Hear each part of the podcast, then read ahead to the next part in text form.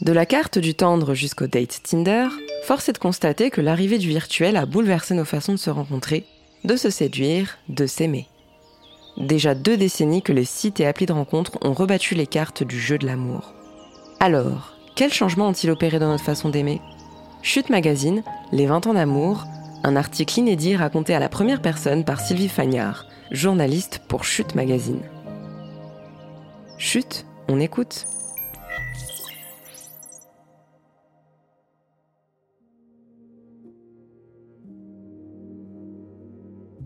Depuis plus de deux décennies, des couples naissent en France via Internet. Qu'ont fait à l'amour les sites, puis les applis de rencontre? Les avis sont tranchés entre diabolisation et normalisation. Tentative de réponse personnelle, tant le sujet est intime.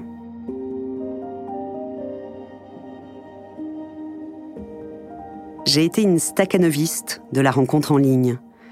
Entre mai 2010 et août 2011, j'avais autour de 33 ans et j'ai enchaîné plus d'une centaine de dates, une expérience de vie en accéléré qui ne serait jamais advenue sans la technologie. Mon inscription sur un site de rencontre s'ancre dans un moment précis de l'histoire du dating en ligne.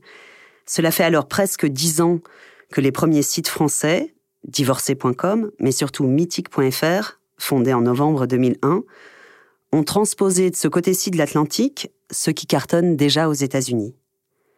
Comme l'explique la sociologue Catherine Nejal, enseignante-chercheuse à l'ISC Paris et autrice du livre Les coulisses du dating, à leur début, les sites de rencontres concernent des populations restreintes, relevant plutôt de catégories socio-professionnelles aisées, et notamment des divorcés, qui ne trouvent plus dans leur cercle habituel les opportunités de renouer une relation.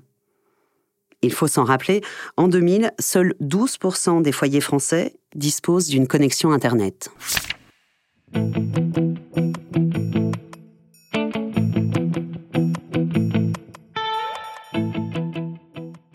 En 2010, le vivier de connecter s'est déjà beaucoup élargi. 68% des ménages déclarent avoir un accès Internet à domicile. Un nouveau venu dans le secteur imprime une première rupture par rapport aux déclinaisons hexagonales de Match.com. Son nom est volontairement provocateur, adopteunmec.com. Loin du ton sérieux, voire austère, qui fait alors la marque de fabrique des sites existants, simple décalque de petites annonces des journaux. Adopte un mec propose aussi une différence de fonctionnement notable par rapport à ses prédécesseurs. Les hommes inscrits ne peuvent s'adresser qu'aux seules femmes qui ont accepté leur charme. Comme l'univers décalé qui fait sortir ce site de rencontre de l'ornière Solution pour désespérer, cette fonctionnalité me séduit. Pas au point toutefois de croire au discours marketing des fondateurs du site qui claironnent qu'ils ont donné le pouvoir aux femmes. L'association Oser le féminisme l'avait dénoncé à l'époque. Leur discours et le design du site ne remettent pas en cause les rapports de domination et confortent les femmes dans un rôle de consommatrice écervelée. Féministe, adopte un mec ne l'est pas plus que ses concurrents. Ouvrez les guillemets. Les rencontres en ligne sont principalement l'affaire d'hommes. Fermez les guillemets. C'est ce qu'écrit Marie Bergström, autrice de l'ouvrage Les nouvelles lois de l'amour, paru en 2019 aux éditions La Découverte. Ils sont les clients. Eux souscrivent un abonnement, quand pour les filles, c'est la Ladies Night permanente. Les femmes s'apparentent aux services proposés, analyse cette sociologue. Et c'est l'accès à leur profil qui est monnayé.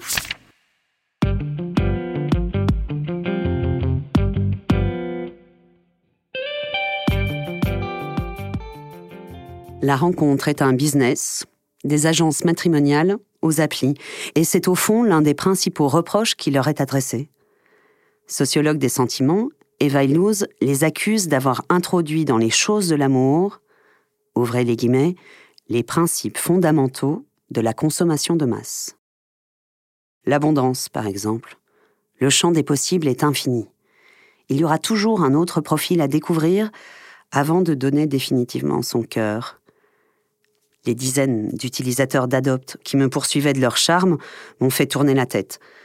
J'ai commencé à développer auprès de mes copines, l'air super assuré, des théories sur l'homme idéal, qui seraient dans le fond dix hommes fréquentés en parallèle. Mais trop de choix tue le choix, déplore Anna Anthony. Elle, c'est une utilisatrice compulsive, et c'est aussi l'autrice du roman Factice, paru en 2021 aux éditions Kiwi. Elle a aussi fondé le compte at relation underscore textuelle sur Instagram. Elle aussi déplore le modèle amoureux vendu qui reprend les codes de la société de consommation. Tu as envie de finir le catalogue avant de te décider, métaphorise une utilisatrice, Julie. La liberté de choix réduirait l'amour à un produit comme les autres.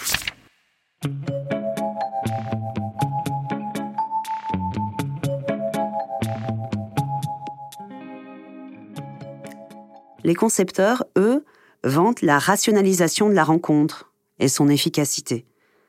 Inscrite sur Mythique après une séparation fracassante, une de mes amies avait élaboré un questionnaire exhaustif pour ne pas reproduire les mêmes schémas qu'avec son ex. L'ironie de son histoire, le chéri qu'elle y a rencontré me la rappelle. J'ai refusé d'y répondre, c'était trop long. La méthode m'avait énervé et je voulais le lui dire en face. Elle a accepté et nous sommes tombés amoureux. Le même ami retire de sa courte expérience une impression mitigée.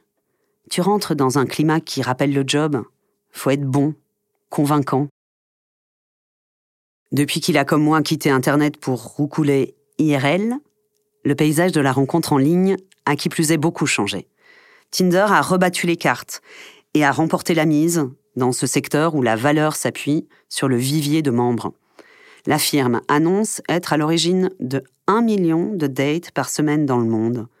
On évalue sa communauté à 57 millions d'utilisateurs et utilisatrices. En 2012, donc, l'appli fait entrer le dating dans l'ère du swipe et de la géolocalisation. Grinder, destiné à la communauté homosexuelle masculine, avait dès 2009 proposé à ses utilisateurs de dater au coin de leur rue. Analyse de mon ami Karim qui fait partie des premiers utilisateurs parisiens de Grinder, avec une accélération dans la sexualisation des rencontres. À cette conséquence de la géolocalisation s'ajoute l'addiction, produite par le match quand deux personnes se like mutuellement.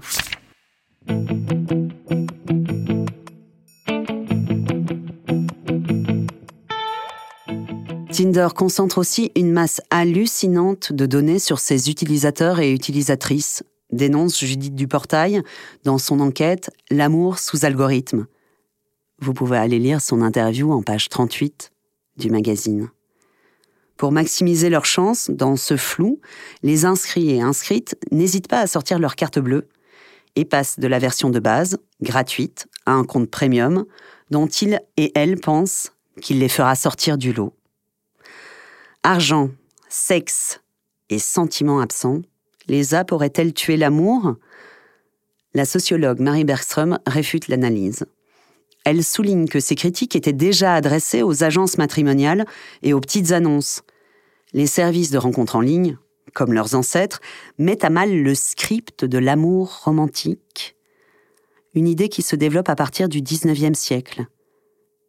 L'amour doit être désintéressé, payer pour l'obtenir est avilissant, et l'amour ne peut naître que d'une heureuse rencontre. Je continue à fantasmer sur un coup de foudre dans la vie réelle, comme tout le monde, je crois, me confirme Julie, même si elle expérimente des histoires plutôt heureuses et intéressantes depuis sa récente inscription à trois services.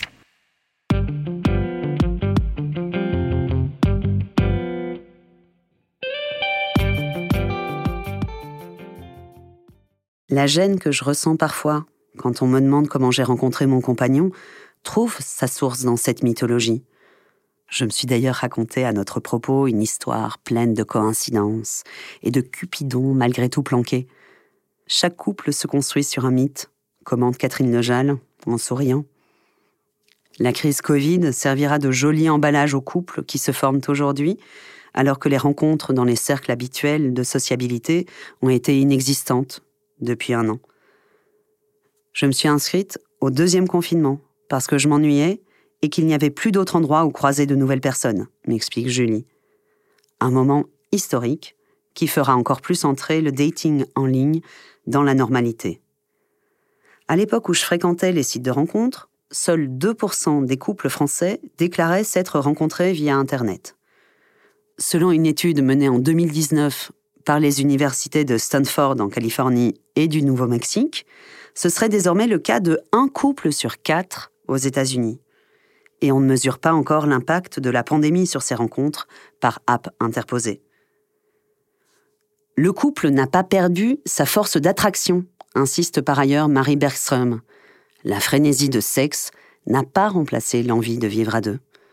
En revanche, elle souligne que des moments de tension apparaissent à certains âges.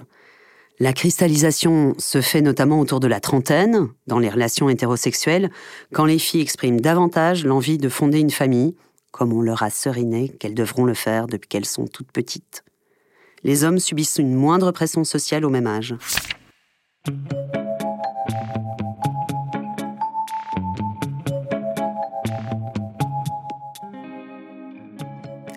Ce que révèlent les critiques des sites et applis de rencontre, c'est la persistance des rapports inégaux entre les hommes et les femmes.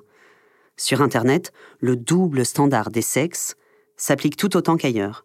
Une femme qui cumule les amants sera toujours déconsidérée, à la différence de son homologue masculin au même comportement. Le dating en ligne n'a pas non plus fait sauter les barrières entre les milieux sociaux. La sélection sur profil, si elle peut sembler brutale, exclut tout autant que dans la vraie vie celles et ceux qui ne nous ressemblent pas. Les erreurs d'aiguillage sont rares. Patrick, 64 ans, s'est inscrit sur le site Elite Rencontre après son divorce. Il n'y avait que des cadres, des avocates. J'ai vite compris que je n'arriverais pas à suivre financièrement, sur les loisirs notamment, constate-t-il. Plus qu'une soumission des sentiments au marché, plus qu'un tue l'amour ou qu'une révolution des pratiques, les sites et applis de rencontre signent, selon Marie Bergström, la poursuite d'un long processus de privatisation de la rencontre, entamé depuis que les unions ne se nouent plus uniquement sous l'œil familial. Mais cette privatisation peut s'avérer bénéfique. Tinder sécurise Violaine, femme transgenre de 22 ans. J'indique qui je suis. Cela m'évite le moment à minima gênant où je dois apprendre aux garçons qui me draguent ce que j'ai dans le pantalon, m'explique-t-elle. Les applis ont aussi, à l'époque, facilité la vie de Karim. Plus besoin de nager en eau trouble, on sait que les autres poissons appartiennent au même groupe. Marie, trentenaire lesbienne, a trouvé dans Tinder un outil super utile. J'ai l'air d'être hétéro, au moins là, je drague et je suis draguée par des filles, raconte-t-elle. L'appli à la flamme et ses copies ne cantonne pas la rencontre à l'hétérosexualité, comme le faisaient les sites grand public des années 2000. Selon Marie Bergström, ils élargissent le champ des expérimentations. Elle le constate chez les générations les plus récentes. La séduction des personnes des deux genres est en expansion.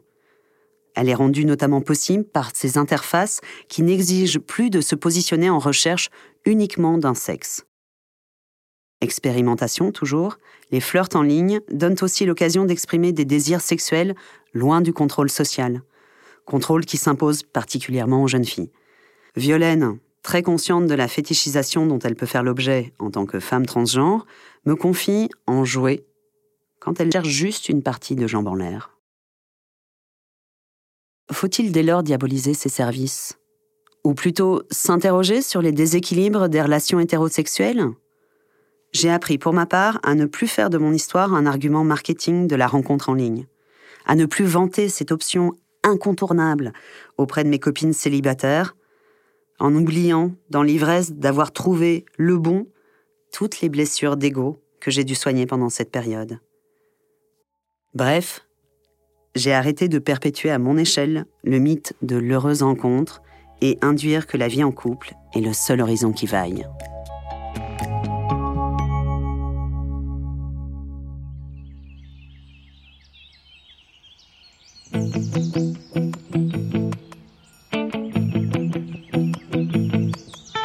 Vous êtes séduite ou séduit? Si vous souhaitez continuer votre exploration de ce sujet passionnant, vous pouvez vous abonner, commander le numéro 6 de Chute Magazine sur notre site internet, l'acheter en kiosque ou le demander à votre libraire préféré. À bientôt